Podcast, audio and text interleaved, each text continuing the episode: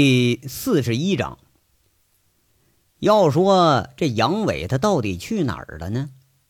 一周之后，佟思瑶无奈之下，动用了凤城各个分局、各个派出所的片警，开始秘密查找这伙人的下落。就按他的想法啊，杨伟肯定还是在凤城藏身呢，只不过呀，自己就没发现罢了。不过这次让他更失望，三天的暗中排查。这个旅店呐、桑拿呀、歌城啊、酒店，甚至杨伟的一些小兄弟的住处，基本给查了个遍。哎，他还是没找着杨伟的踪迹。就连涉案的这个王启柱，他就是王大炮；那武立民，就小五子，还有卜离，那全都没有发现踪迹。佟思瑶啊，这还真就是没招了。上百万人口的城市，要说以杨伟这么鬼精的人，他真要藏身不露的话，那你还真就不好找。那要说杨伟他真消失了吗？那肯定不能啊！那这就有一个人他知道，哎，他还在凤城呢。你说这人是谁？这人他可不在凤城，他在大连。当然哈，这人就是韩雪。那每天呢，韩雪都能接着杨伟电话。不过呀，跟以往不同的是，每次都是在不同的时间，每次都是用不同的号码。这一次两次的，那韩雪倒是还能接受。哎，这多了，韩雪就纳闷了，跟着就追问：“哎，杨伟，你钱多了烧的呀？一天换个手机号？”那杨伟嘿嘿直笑，就说了：“嘿嘿嘿，那个媳妇儿，你说你咋这么笨呢？我借别人手机给你打电话，这不省钱吗？我得省钱给你买嫁妆啊！”切，信你才见鬼了呢！韩雪在这说着呀，但心里可是甜丝丝的感觉。这杨伟有点混，却是心里啊一直就没放下自己。不过跟着就又不高兴了，埋怨一句：“哎，小和尚，我这房子基本都开庄了，你到底什么时候回来呀？再不回来，我可给别人当老婆了啊！你哭去吧你！嘿，哎呀呀，你看你急啥的嘛？咱俩结婚那不还不就是个形式吗？该办的事不都办了吗？哎哎，雪雪雪，你这么急，是不是我不在你痒的厉害你啊？”杨伟是一副流氓的口气。和韩雪这混话一扯是一大堆，呸！就养了，怎么了？不行啊！再说了，你你要再说哈，今晚上我找野男人去，我找好几个，我到时候给你扣一打绿帽子。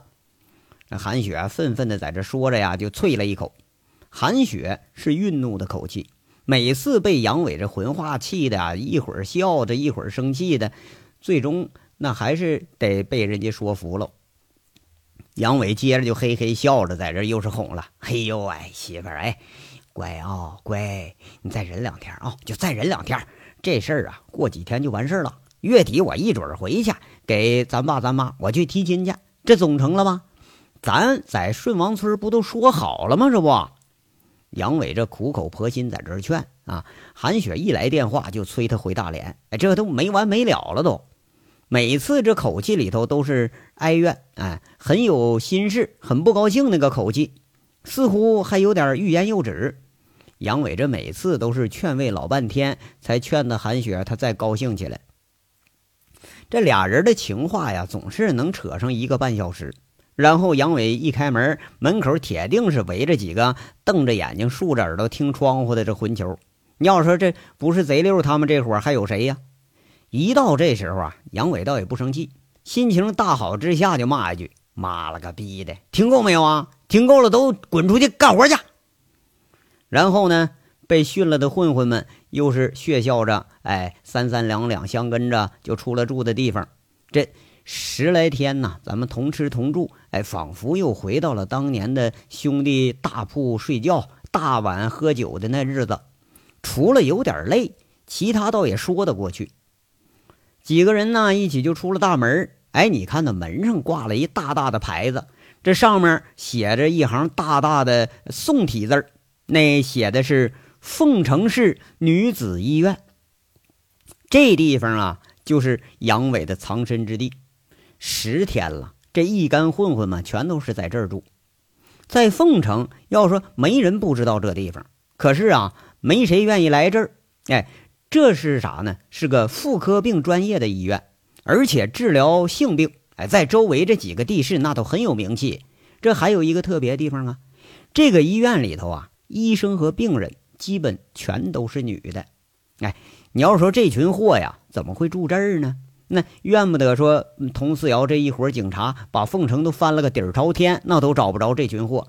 那谁可曾想啊，他们会住进这个凤城有名的妇科私立医院呢？哎，这地方啊，没妇科病不得点性病的人他也不来呀。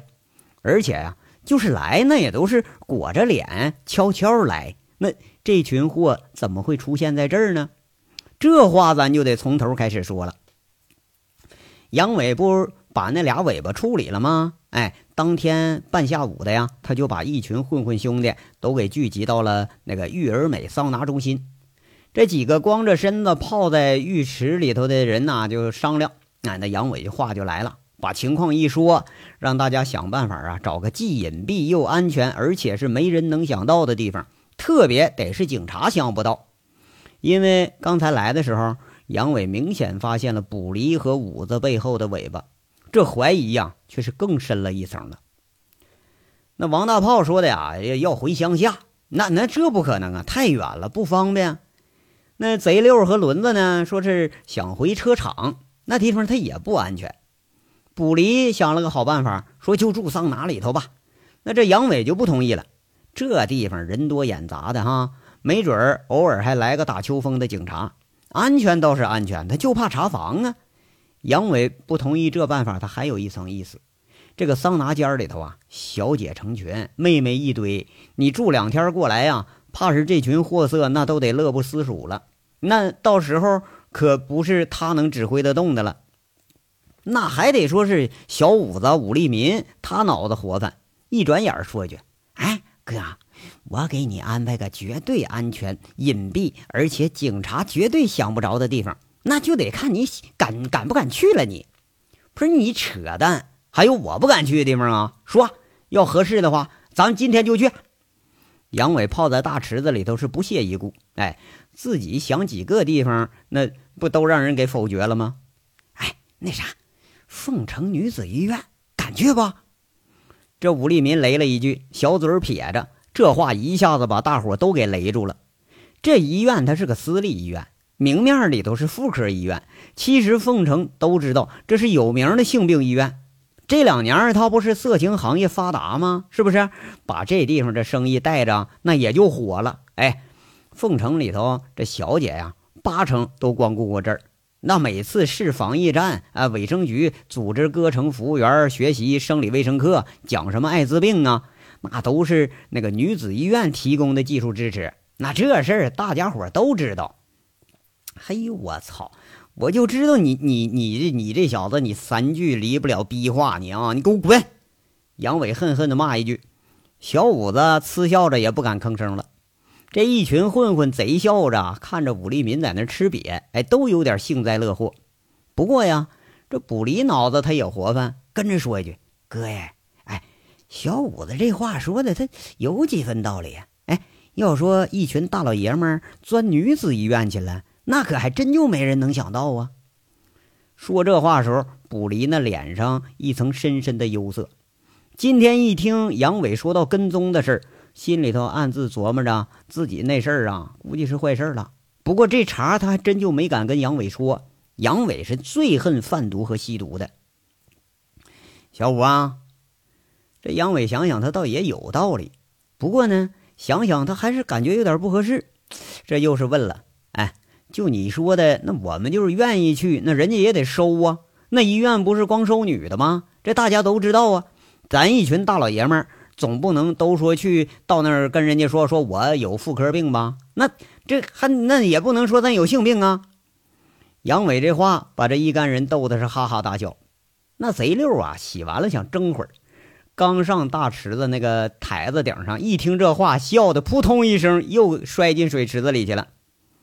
武立民却正色在那说：“哥，你不知道啊，我当保安时候，经常带小姐们上那女子医院去。那院长是个老娘们儿，哎，我天天给他们拉生意呢。哎，完了还给过我好处费呢。哎，他也知道咱们这伙是走黑道的啊。我带原来锦绣那姐们们去打胎去治性病去，这老娘们从来都不问，就冲钱说话，那出手是相当的黑呀。打个胎一千。”那治个没有呃长个什么呃孢子什么玩意儿，那得收七八千上万，那没招啊。人家这治病水平确实高啊，而且啊，这老娘们有一好处，嘴严，靠得住。哎，要是说匀几个病房给咱们，那不就什么都结了吗？哎，咱们就说呀，有仇家找事儿，咱就住几天，哎，都肯定成。而且那地方啊，没男的愿意去。那女的去都把脸给捂得严严实实的，怕丢人呢。哎，要说安全，没有比那地方更安全的了。小五子丝丝入扣的在这分析几句，哎，这次还真把杨伟就给说服了。要说得哎，这群货呀，再一想也没啥好办法了。然后再一听武立民这么一分析，还真是歪理他有几分。最后实在没人能想出来比这更好的办法了。杨伟那一摆手，一锤定音。行，那咱就听小五的啊，这事儿保密啊，别他妈扯出去丢人去。咱们就住几天啊。跟着呀，这伙人还真就跟着小五子上女子医院去了。哎，这就是一群嫌疑人为什么一下子在桑拿中心同时消失了。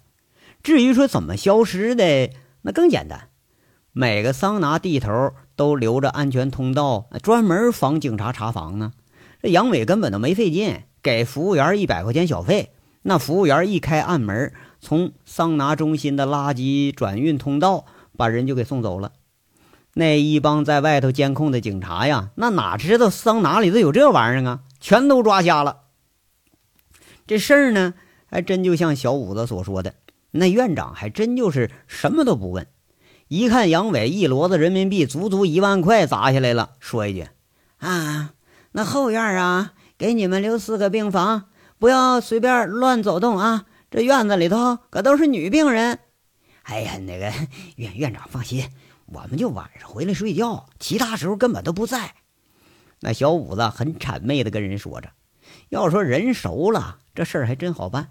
特别是跟医德不怎么高尚的医生打交道，那有钱啥事都能办。”人家那院长连一句废话都没有，拉开抽屉，扔出四把钥匙：“后院二楼。”二零四到二零七靠着南墙呢啊，别走错门了。你要说这地方啊，还真就是没治了。几个人住进了四间靠着围墙的病房，这住院部往后再跑一千米，那就是护城河。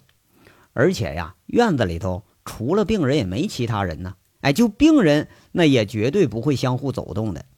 住院部的大门就有人路过，那也都是远远的躲着，都怕沾上晦气。杨伟这一伙儿，哎，乐得在这块安静了。杨伟一来一看这环境，那简直是满意极了。至于说警察嘛，哈，那估计打破脑袋也想不到，这完完整整的好人，他愿意去住那个性病专科的女子医院。哎，佟思瑶甚至派人都到大连了，到那个顺王村哎，到过一切可能想到的地方，那都没再发现杨伟的踪迹。一周以后啊，甚至再次那个冒着呃泄密危险的这个行动哈，他动用了各个派出所的片警去挖这伙人去向去，结果还是挖不出来，就好像一下子全都蒸发了似的，逃出了警察的视线之外。杨伟的计划稳步的实施了。话说这第三天呢，张老三居然把两个厂子的装修图给带回来了。杨伟是又惊又喜呀！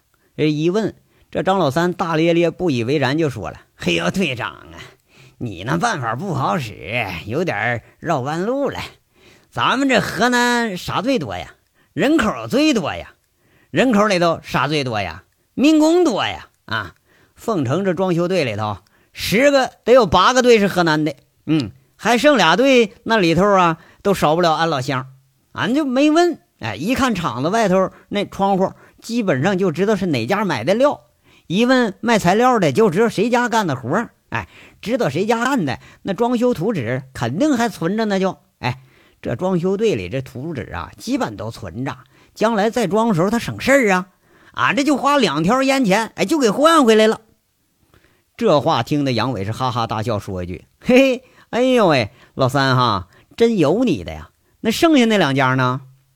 哎呀，那两家明天到手了就。哎，延庆路那家麻烦，当时是装的时候改好几回，是两个队同时干的，图不对了，俺老乡准备啊，给俺那个手绘一平面图。那队长啊，你放心啊，绝对安全。哎，俺告诉他，俺这也准备整一个一模一样厂子搞竞争呢。他们呢，高兴的跟个啥似的。赵老三一看这还挺轻松，杨伟当时高兴了，嘿嘿，好啊，你记头功啊，有这东西，咱们就不是瞎子了。那张老三还有点不理解杨伟想法啊，就问：“哎，队长，俺就想不通啊，这图管啥用啊？他要是说你呀，你这你就外行了。咱们呀，这找事儿呢，是不是？你这不管打架闹事儿啊，入室抢劫放火呀，这地形图咱总得有吧？啊，别转悠进去了，一帮傻小子你再出不来，那不麻烦了吗？”杨伟在那笑着呀，饶有兴趣的看着装修图。这有一家居然是个立体的三维图，什么下水管子、卫生间、电力线、闭路线、电话线一应俱全。哎，这可什么都省事儿了。张老三当时吓一跳，哎，队长，犯事儿你可别说是俺提供的地形图啊，那那就是装修图，那是。要说张老三虽然是个小偷小摸的主哈，但一听杨伟这口气，他还是有点发怵。嘿，妈了个逼的，还跑得了你了？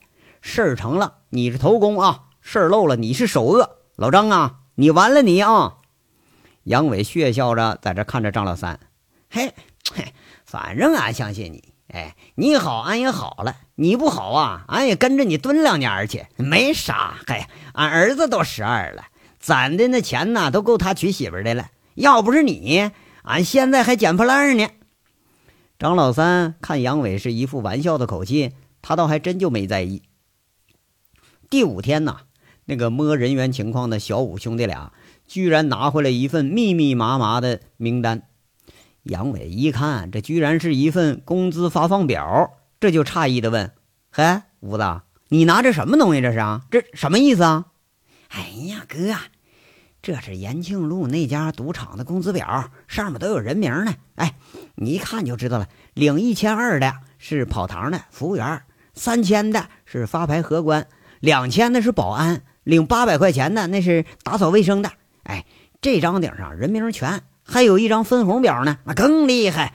收债的保安还真有挣好几万的，不过那人名没这么全乎。小五在那得意洋洋了。嘿呦，我操！就这东西你都能弄出来了？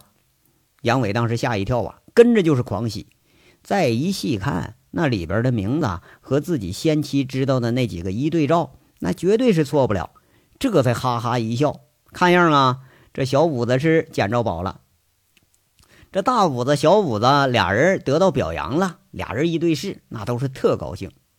就听杨伟说话了：“呃，那个你俩这事儿感觉怎么样啊？”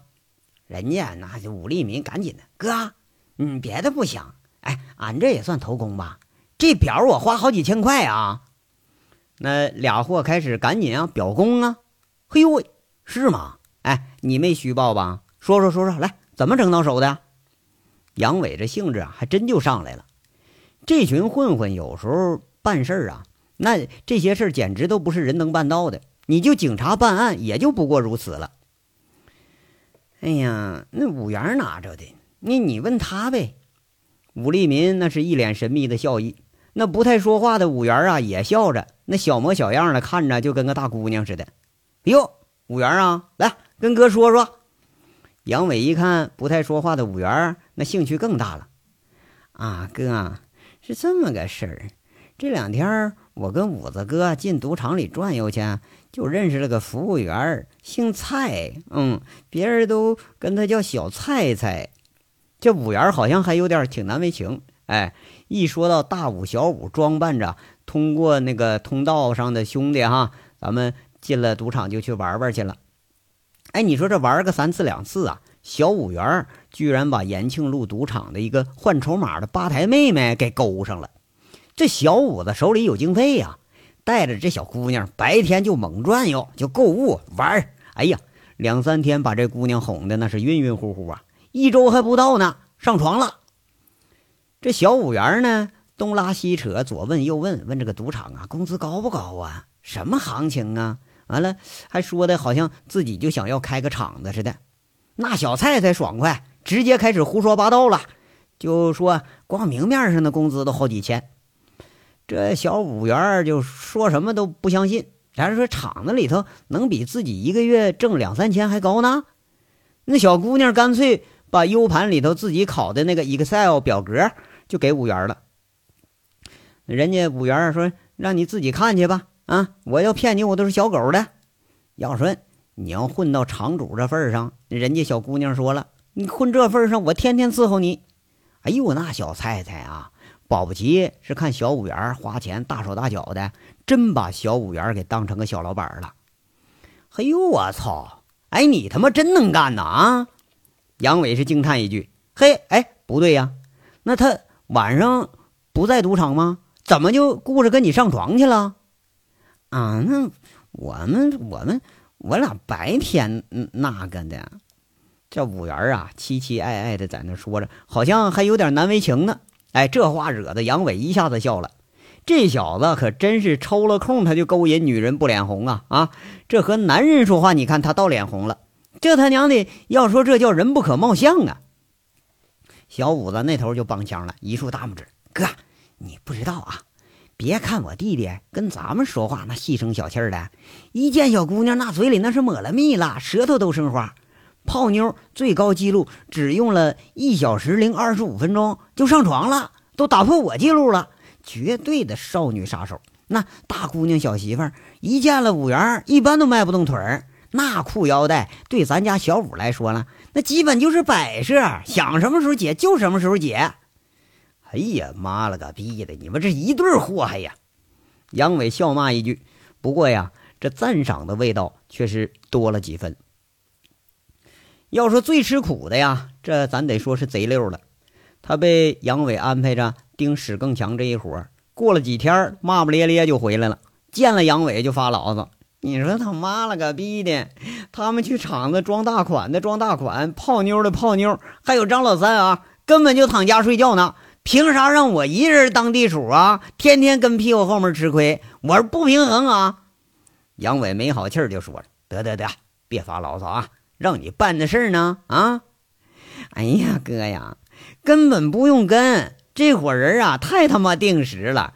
白天十二点起床吃饭，下午上歌城，哎，唱唱去，没准打一炮。晚上八点到赌场，基本夜里三四点才出来。”哎，出来基本又是上桑拿，再打一炮，然后起床吃饭，再打炮。哎呀，他妈的，羡慕死我了都！哎，我听说呀，天上人间那个头牌叫香菊的，那史更强相好。哎呀，那里头长得不错那几个啊，轮着陪这屎壳郎，这真他妈是神仙日子呀！这贼六啊，是一脸的神往。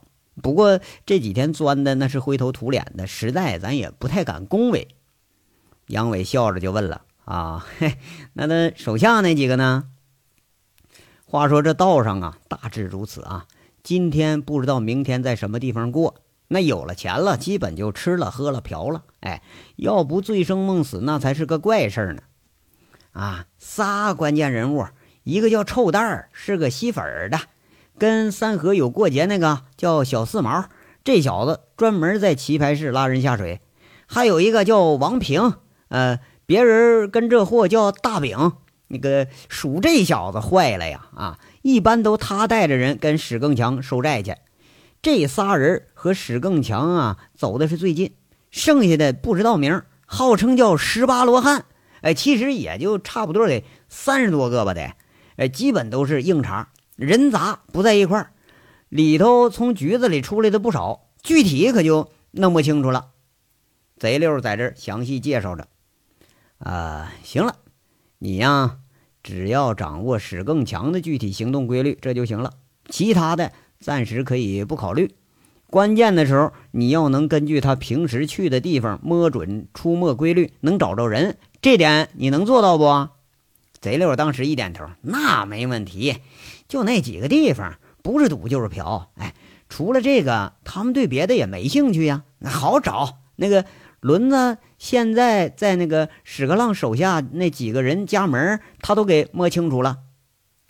啊，那个啥，差不多了，你带上轮子啊，继续查查这几个人的具体住址。有相好的，查相好的住址，一家家都给我记下来啊！能查多少就记多少啊！杨伟啊，列了一份名单，多数是从小五子提供那单子上抄的，不过这还加上了几个重要的人物，那个唐继莲、吴丑牛这几个大员啊。这贼六和轮子这俩货，那溜门撬锁是行家，真要惦记上谁了，他还真就跑不了。哎呦喂，哥呀，你说你给换个任务行不？我这事儿干的我都没意思了。你说你这一天出门又是吓唬我说警察找完了，还得说让我化化妆，哎，把我描的呀跟张老三这个死民工似的，我都不好意思出门。我贼六是一副苦相。再看贼六现在这打扮啊，穿着个民工们常穿那种迷彩，是脏兮兮的，头上乱蓬蓬的一脑袋，脸上还抹着煤灰。杨伟强制性的要求啊，贼六和轮子不许换衣服，不许洗脸。哎，可把这俩人是害苦了。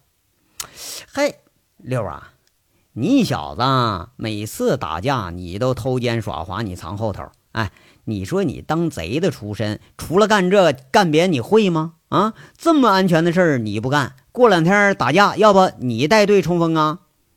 杨伟啊，开始取笑他了。贼六当时脸有点红，哎，得得得，去去，我去不成吗？别老揭人家短吗？我现在不早都不偷东西了吗？哎，这才对了呢啊！杨伟像哄孩子似的给贼六鼓鼓劲儿，然后又塞了五千块钱经费。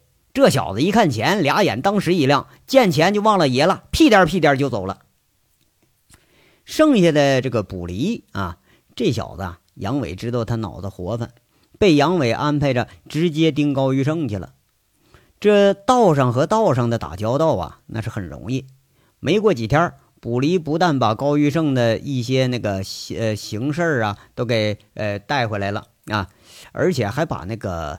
高玉胜的行动规律啊，常去的地方，甚至说一个大老婆仨小相好的那个住址都摸得清清楚楚。完了，还带回来一条重要的消息：那最好的一个相好的呀，叫周和荣。卜离居然发现，现在拴马村的张东猛有一次出现在同一小区里了。这前后一联想，杨伟恍然大悟啊！哎，真他妈有意思啊！高玉胜被人给戴绿帽子了！哎。估计啊，他自己还不知道呢。高玉胜的势力脉络渐渐的清楚起来，这茶馆、棋牌室、地下赌场三大势力范围，保安、收债的、打手，光那个有人名的就已经收集到了三百多人了。这里边能叫得出名，在道上有头有脸的，就是有二十几位。比如这个史更强，绰号叫屎壳郎，他以手狠出名。这个臭蛋儿呢啊，这原来是个卖呃小包粉的，是以贩养吸的，人脉广，认识的这地头蛇多。这个叫大饼的呢，是因为脸呐长得扁平，得了这么个绰号。据说呀，是耍的一手好蝴蝶刀啊！哎，从住少管所开始，就一直到劳教所，他这一样都没落下。在这里头啊，他待的时间那比在外头待时间都长。这个唐继莲呢，他是一生精明，但是却养了个半痴呆的这么个儿子。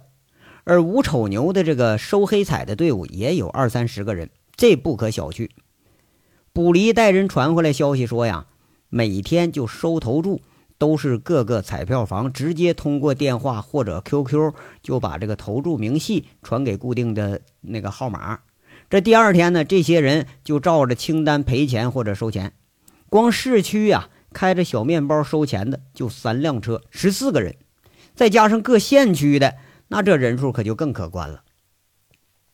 一条条线索呀，都在杨伟这仔细汇总起来，对付高玉胜的办法渐渐就成型了。那么说这王大炮呢，这他也是个关键人物啊。王大炮是早出晚归，正在给杨伟准备第二梯队呢。虽然不知道杨伟说要这群人干什么，但是对杨伟的安排那一向是言听计从。等到在街上晃了几圈回来，这收获还真就不小。第八天的时候，杨伟见到了王大炮组织的流氓队，哎，说好了是在大西北饭店呢请几桌。杨伟和王大炮刚刚一坐下，这门外啊，呼呼隆隆一阵子，倒来了二三十个人，清一色的摩托车队啊，什么骑五羊的、骑嘉陵的、骑大洋的、骑验尸的，那摩托车总得有十几个花样。要说他妈的现在呀，看样都能组成一个机械化加强连了。杨伟在那儿暗自好笑。等着人进了门了。更雷人的是啊，那染着啊那红绿蓝白各类毛色的这个人，那是一应俱俱全呐！哎，脖子上有纹身的，胳膊上有刺青的，耳朵上穿窟窿的，脖子上哎套条不锈钢链子，哎呀，那那花样简直这就是一群流氓聚会。这一干人坐下半晌之后，服务员吓得呀，连上来点菜都没敢来，那直呼着让老板下来，还寻思啊。这个收保护费的今天又上门了呢。王大炮悄悄附着杨伟的耳朵，在这说着：“哥，这些人可都是冲着你来的啊！什么什么玩意儿？怎么冲我来的？你你说明白点。”杨伟这有点理解不了了。哎呀，哥呀，你好歹也是凤城出名的一条恶棍呐！当年黄花街单挑狗脸城，以一敌百，这个事迹。在这群小混球里头，那可是神话传说呀！这帮收保护费的、街上碰瓷儿讹人的，还有刚出道的小兄弟，那可都把你当前辈。我一说是你找人帮忙，这黄花街、建设路两条街上的混混们，差不多来了三四十个小头目，大点团伙有十几号人，小点的也得三四个人，大家都想来说瞻仰一下你呢。王大炮瞪着眼睛，有点钦佩的意思了。嘿呦，我操！哎，我居然也成社会名流了哈！杨伟被表扬的是哭笑不得，还真不知道自己现在已经有这么大的名声了。哎呦那当然了，你是和高玉胜齐名的人物，这小混混们那还用请啊？他们想巴结那还来不及呢。要说呀，这事儿还真就是这样，连他也没想到事情有这么顺利。这盛名之下，招拢同行还真就是相当的容易。当天吃饭呢，倒是来了有个三四十人，把一个不大的西北饭店给挤了个满满当当。那肉啊，是清蒸的羔羊肉，什么爆炒腰花片、红烧羊蹄膀，这以羊肉为主的大餐，把各个桌子是摆了个满满当当。酒呢，是特殊的酒，哎，是西北饭店自己勾兑的高粱酒。那说是都能吓死人，六十八度就这酒，这酒一般只在草原的苦寒之地能见着。这有个名儿，它叫闷倒驴。哎，那意思是你要是闷上一大口，连头驴都能给你闷倒了。今天杨伟这就来闷来了啊！就见杨伟呢举着个大杯来，兄弟们啊，长江后浪推前浪，一代更比一代强啊！道上未来的好汉大哥就在你们中间呢，我敬大家一杯啊！要说这道上出名的恶棍这么捧大家，一句话刺激的这一干小混球啊、老混球啊，轰叫一声，仰着脖子是一饮而尽。那不能喝的呀，一下憋的那是脸红脖子粗。你说我操，这啥酒啊？这他妈简直就是酒精啊！哎，来，兄弟们，咱们干第二杯啊！四海之内皆兄弟，走遍四海只为财。我祝众位兄弟们平安发财，名声一年响四海。来，咱们干了！这第二杯又给灌肚子里去了。这差不多一半的人脸就红了。呃，这个第三杯啊，兄弟们，这两天呢有桩小买卖，请兄弟们帮忙，也是给兄弟们找个发财的小路子。哎。到时候呢，来的是兄弟，不来的他也是朋友。哥哥，我年长几岁啊？这次呢，就当请大家帮忙了。改日兄弟们有事了，我杨伟也是二话不说，撸着胳膊我就冲头里来。要来的大家干了！这第三杯呀，又是闹闹哄哄的喝下肚了。这混混们喝酒啊，其实不是在喝，哎，就是在闹。哎，谁的话大压人，谁吹呼的玄乎。那这酒就能下得快。杨伟是深知这个道理，你要留给人家考虑的空间，那这事儿可就不好办了。但是如果说趁着酒劲儿在这邀约，你别说是干仗闹事儿去，那这是他们老本行啊。你就让这帮人喝多了，就是结个伙抢银行，估计多半都敢去。要说这个闷倒驴勾兑酒，那可不是吹的呀，三大杯连着灌下去，一帮子混球那就给灌的呀是云里雾里了。看着杨伟说话这豪气呀，一个个脖子上纹花的小混混就站起来了，说一句：“伟哥，哎，不对。”杨哥，对杨杨杨哥，不说了啊！大哥的大名，兄弟们仰慕的很。你一声令下，我们十几个兄弟，你说干啥就干啥，你说干谁，咱就干谁。这家一个染着那个金毛的马脸汉子一拍桌子，吓人一跳。就听这人啊，操着马嘶一般的凶嗓子：“杨大哥，你的事儿我知道，跟混的一群兄弟们现在都不错。”啊，我们信得过，发财就免了。兄弟们，这就是苦哈哈的命。将来要兄弟出事了，给找条出路啊！混背了，赏碗饭吃就成。大家说对不对啊？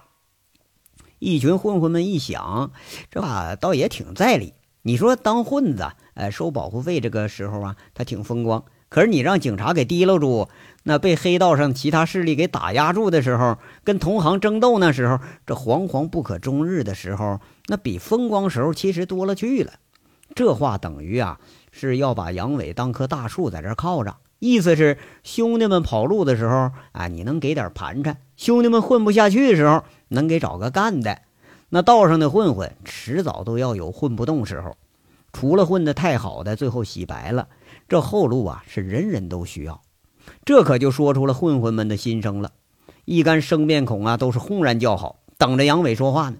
这场合一表态，这帮混混们再一出去，那可就扛着杨伟这杆大旗去收保护费去了，那可一点二话没有啊！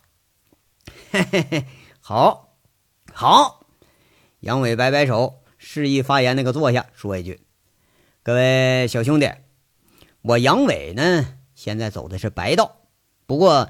如果兄弟们真有个灾了，有个难了，找到我的名下，咱没二话啊！想跟我混白道的，这事儿完了，回虎盾保安基地报个到去，管吃管住，月月有工资。哎，还想在道上再多折腾两年的呢，我杨伟也不拦着。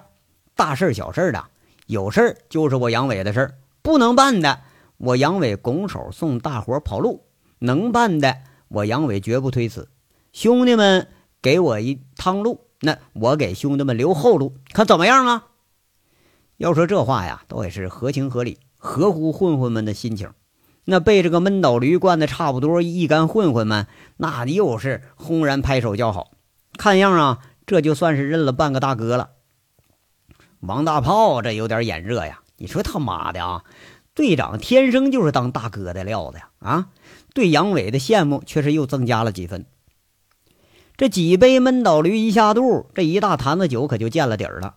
再换上来低度的啤酒，一喝得那要说喝酒最怕混着来，白的啤的一下肚，一干混混倒真和杨伟和王大炮啊，看样成了刎颈之交了。那个顶个是面红耳赤的，拍着胸脯子表义气，说忠心。连王大炮说的那都有点热血沸腾了。这桌上要说，当然就属杨伟最清醒了啊。这几杯这东西，那放不倒这个酒坛子。这帮混混说话呀，十分里咱能信个一分两分就不错了。让他们顺手牵个羊啊，反手拽个驴，这差不多。要真说让他们拼命去，那是扯淡，一个比一个跑得快。不过呢，从杨伟坏坏的笑着那脸上，这帮人呐，说不定还真就有大用。这场酒喝的是尽兴而归。哎，不对，应该说是尽兴难归，倒有一半人趴在桌子底下了。杨伟和王大炮告辞出来，这已经是半下午了。一场酒足足喝了有仨小时，喝的饭店老板那是心惊胆战呐，那就怕出点什么不测。直到最后，杨伟结账递上了一叠钱，老板吓得都不敢要，那还是杨伟强行给他放下的。这俩人啊，呃，这天一回到医院。就见出租车里坐着轮子啊，他也同时回来了，不过带来一个让杨伟很震惊的消息。杨伟一听这消息就愣住了，我操啊！这他妈谁干的呀？这要是高玉生，那这手也有点忒黑点了吧？要说这发生了什么事儿呢？什么事儿能让杨伟如此震惊呢？咱们且听下回分解。